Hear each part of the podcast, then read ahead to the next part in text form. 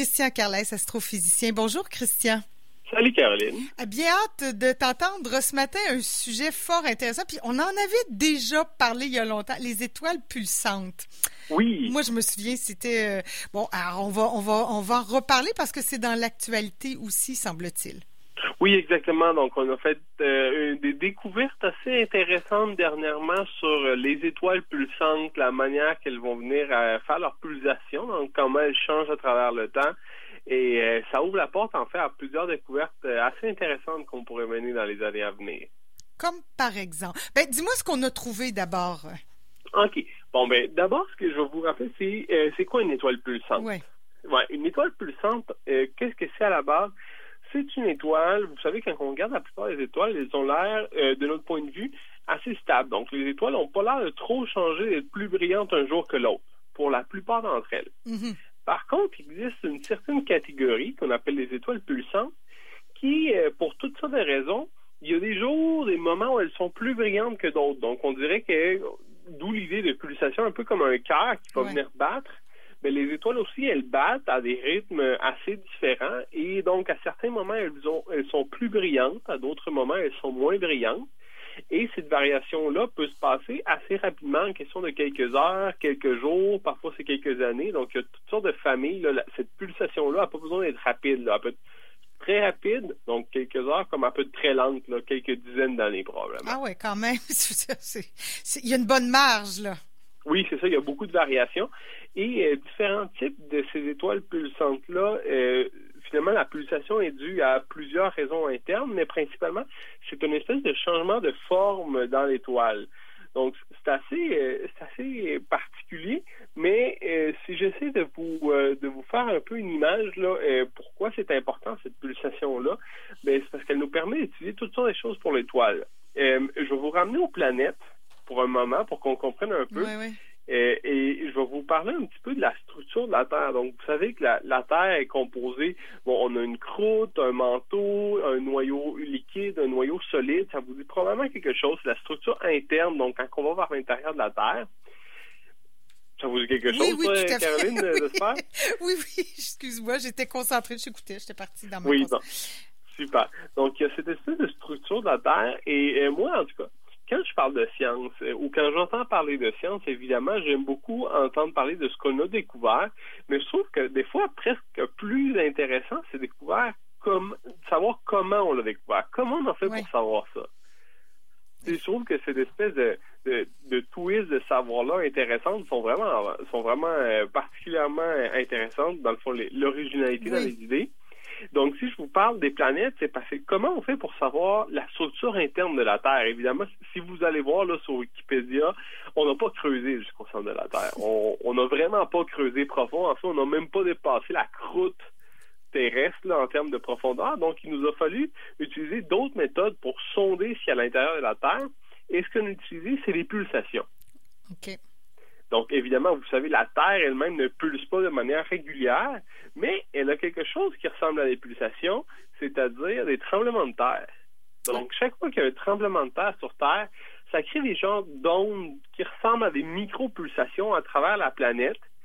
Et en étudiant la vitesse à laquelle ces ondes-là se propagent à l'intérieur, on est capable de savoir de quoi est fait l'intérieur de notre planète. Donc, c'est comme ça qu'on a réussi à avoir tout un modèle sur la forme et comment ça se passe à l'intérieur de notre planète, uniquement en utilisant les tremblements de terre à différents endroits et en étudiant le temps que ça prend pour que le tremblement de terre se déplace d'un endroit à l'autre. Des fois, il rebondit d'un côté de la Terre puis revient vers l'autre et compagnie. Donc, tout ça grâce au tremblement de terre. Et là, on fait la même chose pour les étoiles. Donc, pour connaître de quoi est fait l'étoile à l'intérieur, de quoi a l'air le cœur de l'étoile, on regarde ce genre de pulsation-là, donc je vous dis, donc l'étoile qui pulse, et ces pulsations-là nous donnent des indices sur qu'est-ce qui se passe à l'intérieur, parce qu'évidemment, ça prend une raison pour ces pulsations-là, et ces raisons-là se trouvent à l'intérieur de l'étoile, pas à l'extérieur. OK. Mais c'est loin une étoile, là, quand même. C'est pas la même chose que d'observer sa propre planète. Mais ben, c'est ça, c'est loin, donc c'est très difficile à observer. Il faut finalement regarder l'étoile très, très souvent et, vérifier mm. et mesurer très précisément. Et ça, c'est une tâche terriblement difficile. Donc, mesurer très précisément à quel point elle est brillante. Donc, on a un système de classification là, qui nous permet de mesurer la brillance. Et on regarde un jour, on regarde le lendemain, on regarde deux heures plus tard, on regarde 20 minutes plus tard, comme ça, on choisit plusieurs intervalles de temps et on remesure la brillance pour voir si elle a changé. Et euh, ça, c'est ce que fait le télescope TESS en ce moment. TESS, c'est pour Transiting Exoplanet Survey Satellite. Donc, c'est un satellite qui sert à la base à mesurer les planètes. Donc, à mesurer la présence de planètes autour d'autres étoiles. Donc, ça va vous sembler un petit peu euh, comment on fait ça? Ben, c'est que quand une planète passe devant une étoile, elle fait une genre de mini-éclipse. Oui. Comme, ben, ça, couche, ça, coupe ça coupe la lumière, donc. C'est ça. Et donc, évidemment, nous, de notre point de vue, l'étoile est trop loin pour qu'on puisse prendre une image de ça. Mais par contre, la mini-éclipse a diminué la luminosité de l'étoile. Elle la rend moins brillante pendant un court moment juste parce qu'il y a quelque chose en avant. Là. Donc, si vous mettez votre main devant une lumière, la lumière est moins forte de votre point de vue. Forcément, on le, fait naturellement quand on regarde vers le soleil. Exactement. On a tendance à mettre notre main et là, tout à coup, on n'est plus ébloui. Là, c'est juste que sa luminosité est plus faible, juste en bouchant. Donc, ce télescope-là, TESS, est a été créé justement pour trouver des exoplanètes. Mais ça, c'est une des forces qu'on a en astrophysique, je vous dirais. là. on ne fait jamais aucune expérience, on ne fait jamais aucune observation pour une seule raison. On a toujours une mission principale, dans ce cas-ci, les, euh, regarder les exoplanètes, mais on a toujours une liste de peut-être deux, trois, quatre missions secondaires, des choses qu'on serait capable de faire par la bande avec les mêmes images. Oui, c'est tant qu'à faire parce que ça coûte beaucoup d'argent.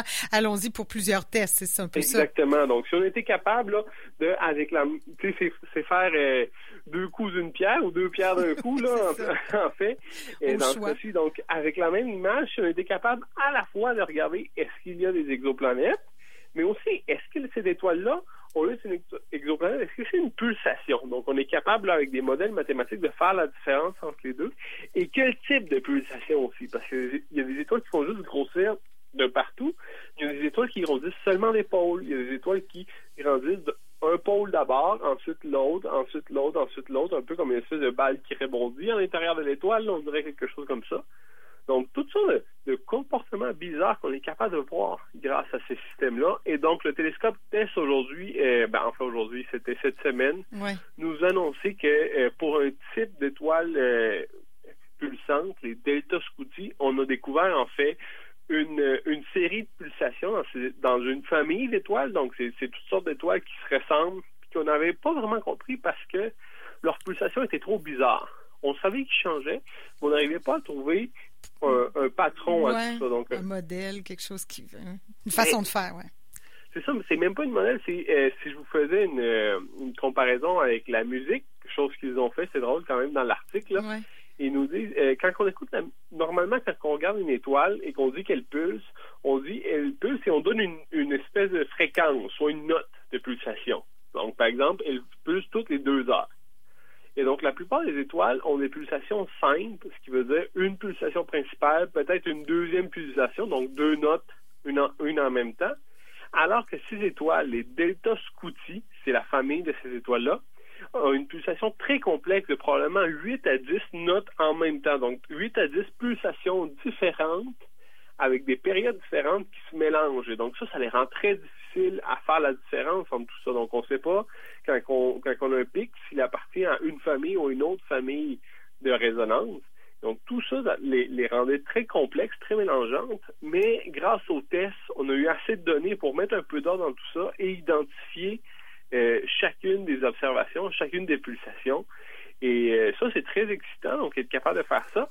Parce que maintenant qu'on comprend comment elles sont faites, on est capable de faire des extrapolations, donc comprendre à quelle vitesse une autre étoile devrait faire ce genre de, pulsation-là, et ça nous permet entre autres de déterminer la distance de l'étoile. Chose qui est probablement un des, plus grands défis en astronomie, déterminer la distance des, objets. Là, c'est extrêmement difficile, mais euh, grâce à TESS, on n'est on pas loin d'être capable de le faire. C'était vraiment fascinant. Alors, on en est là, euh, puis euh, après, ben, on continue. Après, on va, j'imagine, aller plus loin avec ce télescope-là. Oui, justement, le télescope, évidemment, il continue à chercher ces vagues-là. Mais maintenant qu'on connaît la pulsation, qu'on a, on a trouvé un rythme à la pulsation, maintenant, l'intérêt, c'est on va aller revisiter d'anciennes images, d'anciens catalogues d'étoiles. Ah, parce qu'évidemment, chaque on garde toutes ces images-là en catalogue et on va vérifier est-ce qu'il n'y aurait pas des étoiles pulsantes qu'on n'avait pas vraiment compris, qu'on n'avait Eh pas oui. bien identifiées, qui maintenant on va pouvoir comprendre grâce à ces systèmes-ci. Ah, On va avoir beaucoup de pain sur la planche, là. Il va falloir faire des re- de euh, faire, refaire plein de devoirs. Exactement. Donc c'est vraiment. euh, Ah oui, ouais. en fait, ça ressemble beaucoup à ça. là. On, prend probablement euh, 30, 40 ans d'images astronomiques et on va on va devoir les éplucher pour voir si on retrouve pas une, une autre étoile qui fait ce genre de pulsation. En fait, probablement une famille d'étoiles. On s'attend à en trouver au moins une, un millier de ces étoiles-là euh, dans l'univers relativement proche. C'est absolument fascinant. Puis moi, j'aime beaucoup ta chronique, Christian. Je le disais tout à l'heure euh, au début d'émission parce que franchement, la COVID dans tout ça, c'est bien, bien petit, ce petit Ah virus. oui, c'est ça. On n'y pense même plus pendant ce temps-là. Pendant ce temps-là, il passe plus. Le, télé- le télescope test, T- T- comment tu l'écris? T-E-S-T? T-E-S-S. F. F? Comme... Oui. T-E-S-S. OK, parfait. Donc, c'est le, le- un des derniers euh, bébés de la NASA là, qui, qui nous sort beaucoup de données très intéressantes dernièrement. Principalement, comme je vous disais, sur les exoplanètes, mais aussi sur toutes sortes d'autres choses, toutes d'autres comportements pour les étoiles. Exactement. S'il y en a qui veulent en savoir plus, vous allez faire un tour sur Google. Sinon, réécoute ta chronique euh, en balado. Christian, merci beaucoup. Merci, Caroline.